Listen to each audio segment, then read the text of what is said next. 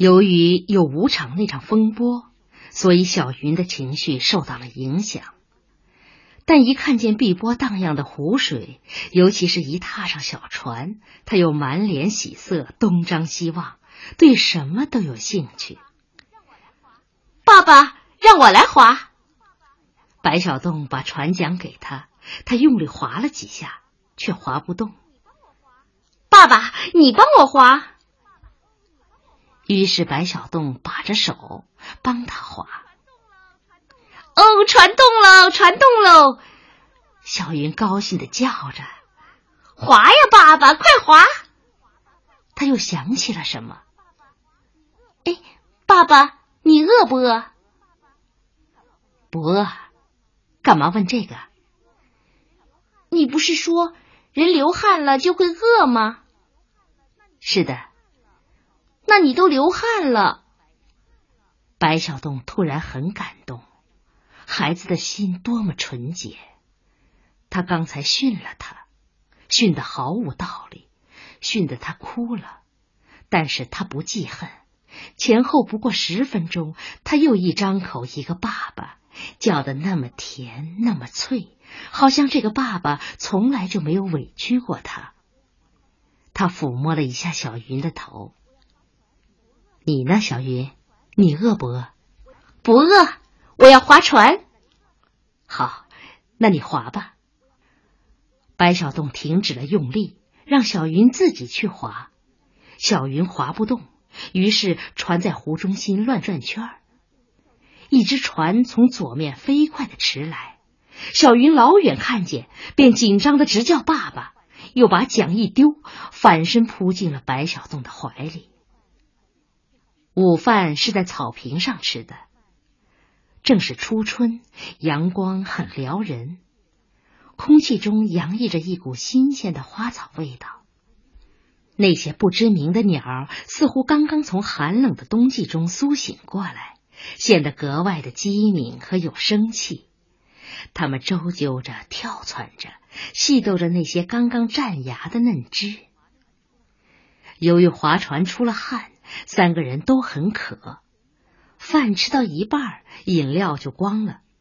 于是白小洞去买。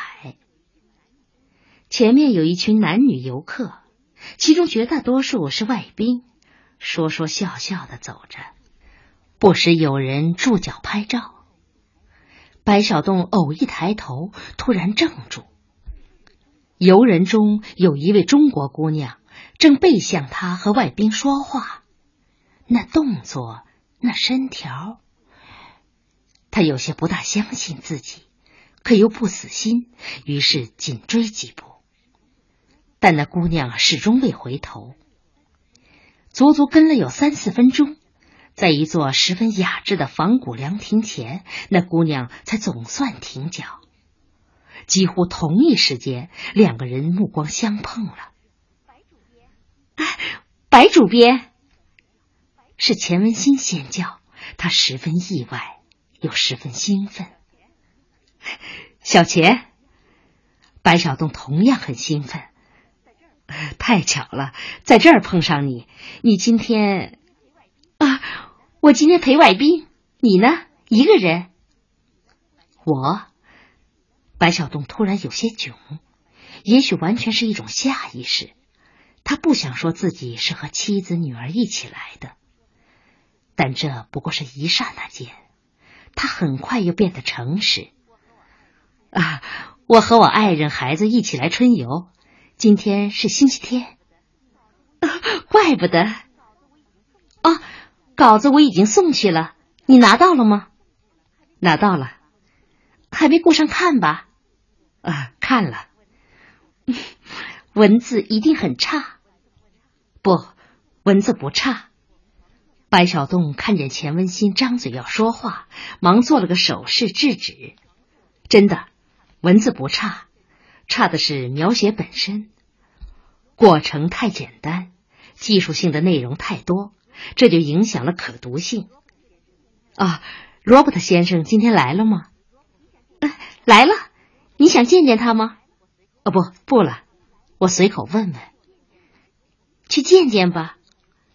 钱文新怂恿道：“我给你们介绍一下。嗯，改天吧。白小东想起自己还没有完成买饮料的任务，改天就是不见啊，见见。怎么个见法？约个时间啊，可以。嗯，明天晚上他们在西湖宾馆举行答谢联欢会，你能来吗？争取吧。这可不是美国人的方式。那好吧，明天我一定去。眼看着白小洞匆匆忙忙走向远处的售货亭，钱文新才转身向假山走去。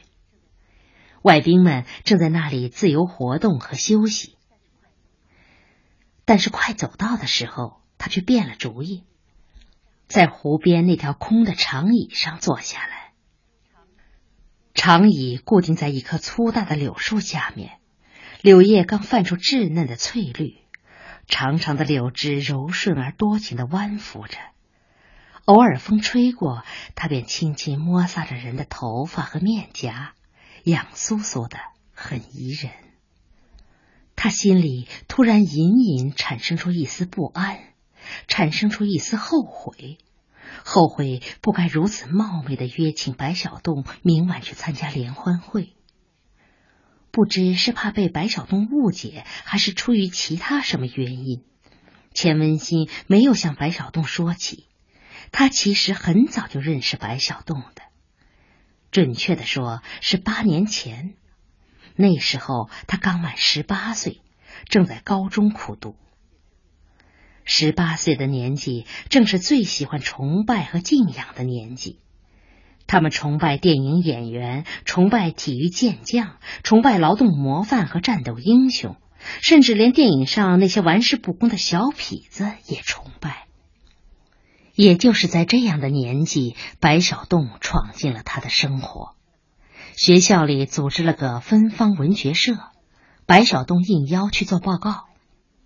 本来他想推辞，但这是他的母校，他没有理由不去。钱文新至今还清楚的记得白小洞当时的模样。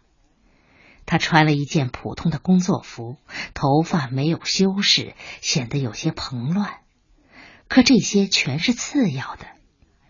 对年轻的女孩子们来说，她们需要找出一个人身上最突出的东西。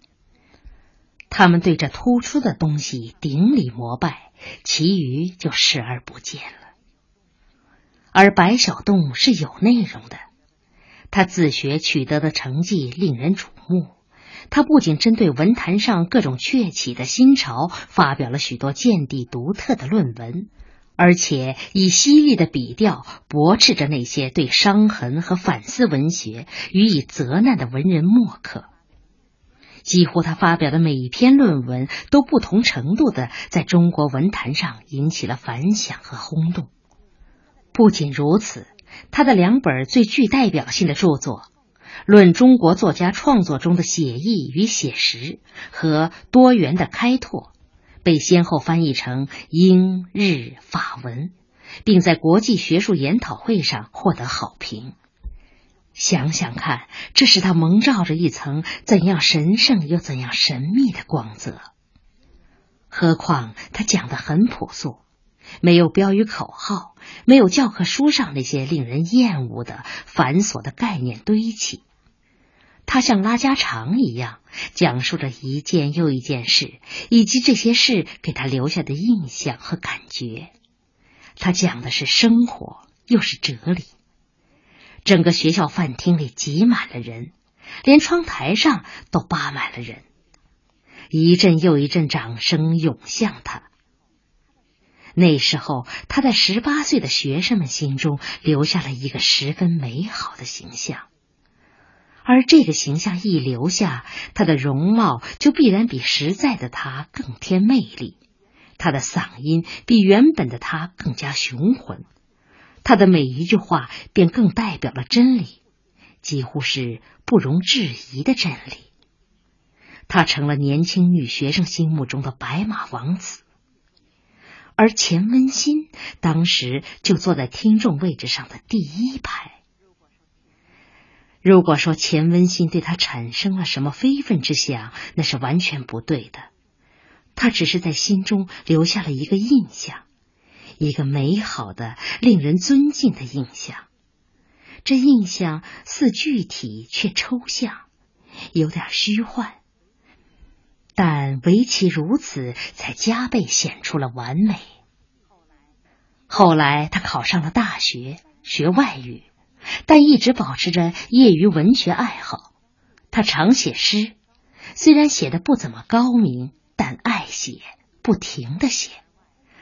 除此而外，他喜欢读小说、看电影，而经常与文学艺术保持联系的结果，是他无意中不断的知道白小洞的消息。他看到，由于他的大力举荐，一篇未被人注意的小说突然大获声誉。他发现，由于他的肯定，一部有争议的电影突然身价倍增。再后来，他的消息更具体了。他随中国作家代表团去巴黎访问，他应邀到香港讲学。不过，这毕竟是一种渺茫的、仅限于报纸和刊物的联系。如果没有罗伯特先生这件事，一切就还会平淡无奇。但偏偏有了这件事，于是他见到了白小洞。虽然多年不见，但他还是一眼便认出了白小洞。不能说他没有变化，他的变化很明显。岁月不可避免的在他身上刻下了中年人的痕迹。他眼眉旁的皱纹，他微微变胖了的身躯，但最主要的东西没变。那就是他的神韵。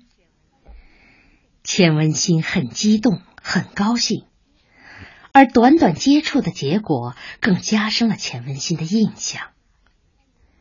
他举止得体，含而不露，很平和，很诚恳，却自有一种深沉。钱文新以为这一切都是连贯的，以为八年前白小洞就是这种气质。其实他大错特错。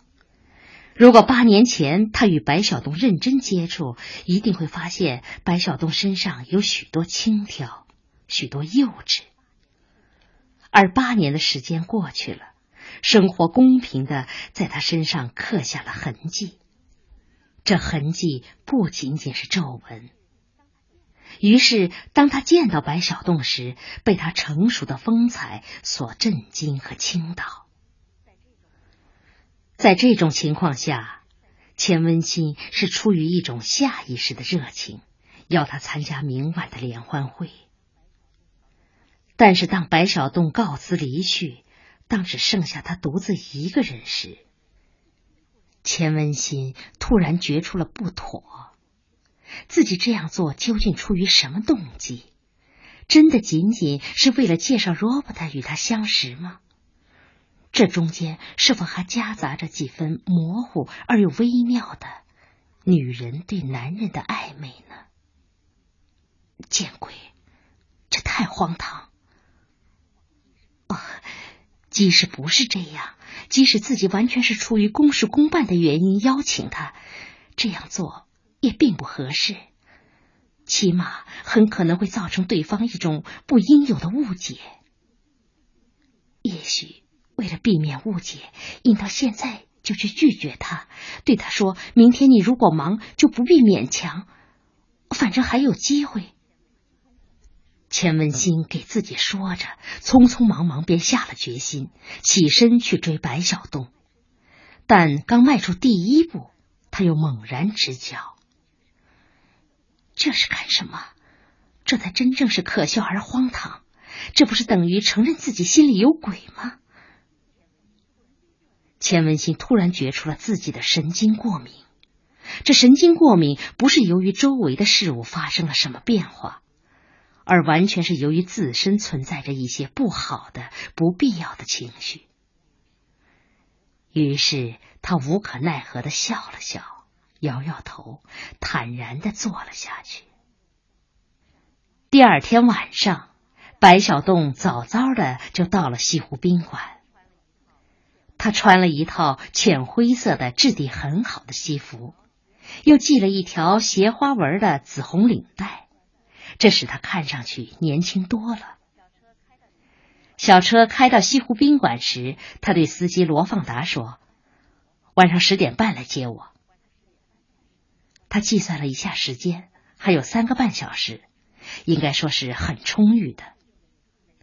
联欢会在西湖宾馆的舞厅举行，这里有第一流的音响设备，几根水墨石大立柱上镶着莲花形群灯，顶端又分别有旋转灯。灯光齐亮的时候，不仅使厅内增添了光亮，更增添了一股温暖和热闹的气氛。这里有许多外国人，但更多的仍然是中国人。大家穿戴都很讲究，似乎每个人身上都洒了香水。白小东观察了一会儿，发现其实外国人穿戴的并不多样化，真正多样化的是中国人。蝙蝠衫、宽松衫、紧身衫、T 恤衫、宽腿裤、窄腿裤、牛仔裤、萝卜裤，一个比一个潇洒时髦，甚至可以说奇特。这些人都像是文艺团体的，像是印证他的推论。一个熟悉的人从他面前闪过，是歌舞团的王小倩。紧跟着又是一个人闪过，名字叫什么？白小东记不起来。可他知道这个人是个很出名的独角戏演员，在电视上经常露面。他这才注意到大厅正中挂着一条横幅，是庆贺中国鸿腾飞机制造公司和美国卡洛普尔飞机制造公司联合投产达成协议。来宾很多，有省市委领导。有双方公司代表，也有不少演员和其他知名人士，他们显然是被请来助兴的。他有些奇怪，钱文新不是在旅行社工作吗？旅行社怎么竟和飞机制造公司拉扯在一起了？难道是美国人谈完正事，又捎带着旅游？一想起钱文新，他这才恍然感到奇怪。昨天明明是他邀请自己来的，按理说他应该在门口接一下自己，起码在舞厅内应当和他会一下面，但是没有，始终都没有钱文新的影子，这是怎么回事？响起了掌声，随后看见几位要人从一个侧门鱼贯进入舞厅。白小东一眼看见了钱文新，而这又是他本能的一怔。天哪，她怎么总是这么惊人的漂亮？今天她那一肩秀发被梳拢，七绕八弯，盘成了一个髻。这样的发式使得她那丰润而富弹性的脖子裸露无遗，使她凭空就具备了一种贵夫人的气质。她穿了一件朴素的毛线裙，颜色是浅蓝色的。在一大群花花绿绿奇装异服中，她的服饰显出了一种特别。这特别的素雅衬托出她身姿的婀娜，使她犹如一只清雅的荷花，在五彩缤纷的大浓大艳中亭亭玉立，别具一格。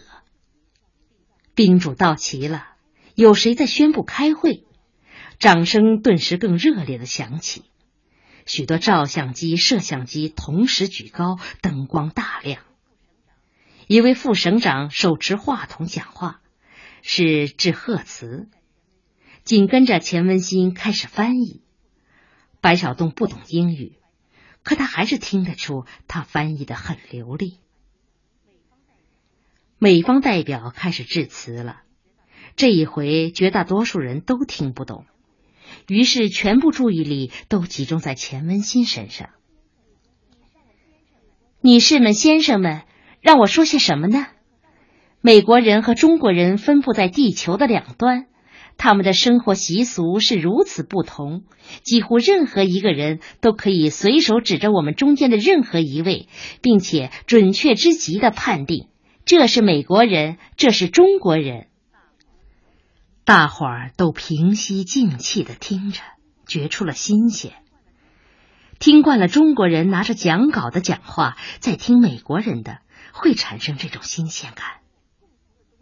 但共同的东西是有的。我们都要吃饭穿衣。我们从洛杉矶到这儿来，和你们从这儿到洛杉矶去一样，都需要坐飞机。于是制造飞机就成了我们共同的工作。鼓掌，大伙儿都觉出美国人讲话是挺棒。他们没有固定的格式，很随便。也正是这种随便，使得他们的讲话很有内容，很风趣儿。好了。我要说的就是这些，他们归结起来可以并为一句话：让我们制造飞机的工作成功。又一次鼓掌。也许是热烈友好的气氛感染着每一个人，大家全变得文质彬彬。当举杯庆贺时，即使不认识的人打了照面，也彼此点头，亲切的微笑。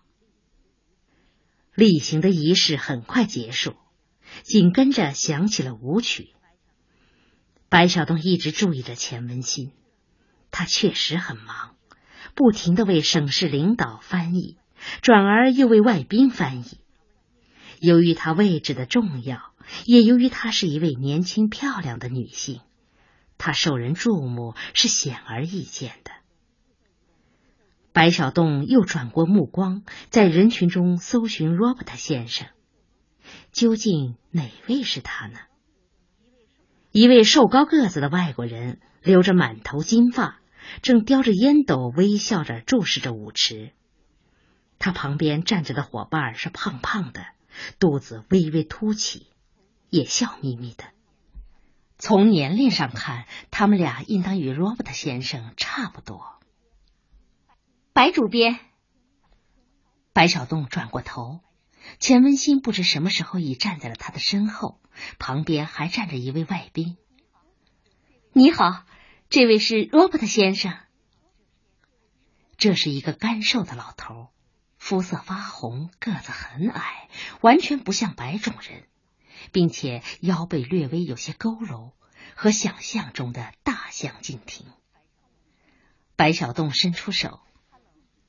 “Hello，罗伯特先生说，又一口气说了一串。”钱文新翻译说：“罗伯特先生说见到你很高兴，他还说你长得很有魅力，鼻子和嘴巴像希腊人。” 请转告他，我一直在人群中寻找他，猜了一沓人，结果真实的他与所有我的猜测都不同，也就是说，他是一个与众不同的人。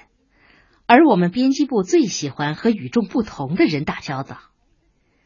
钱文新笑起来，显然他为白小栋得体而从容的应答感到高兴。他很快把白小栋的话转译过去，才转移了一半，罗伯特先生就手舞足蹈，一下子扑上来抱住了白小东。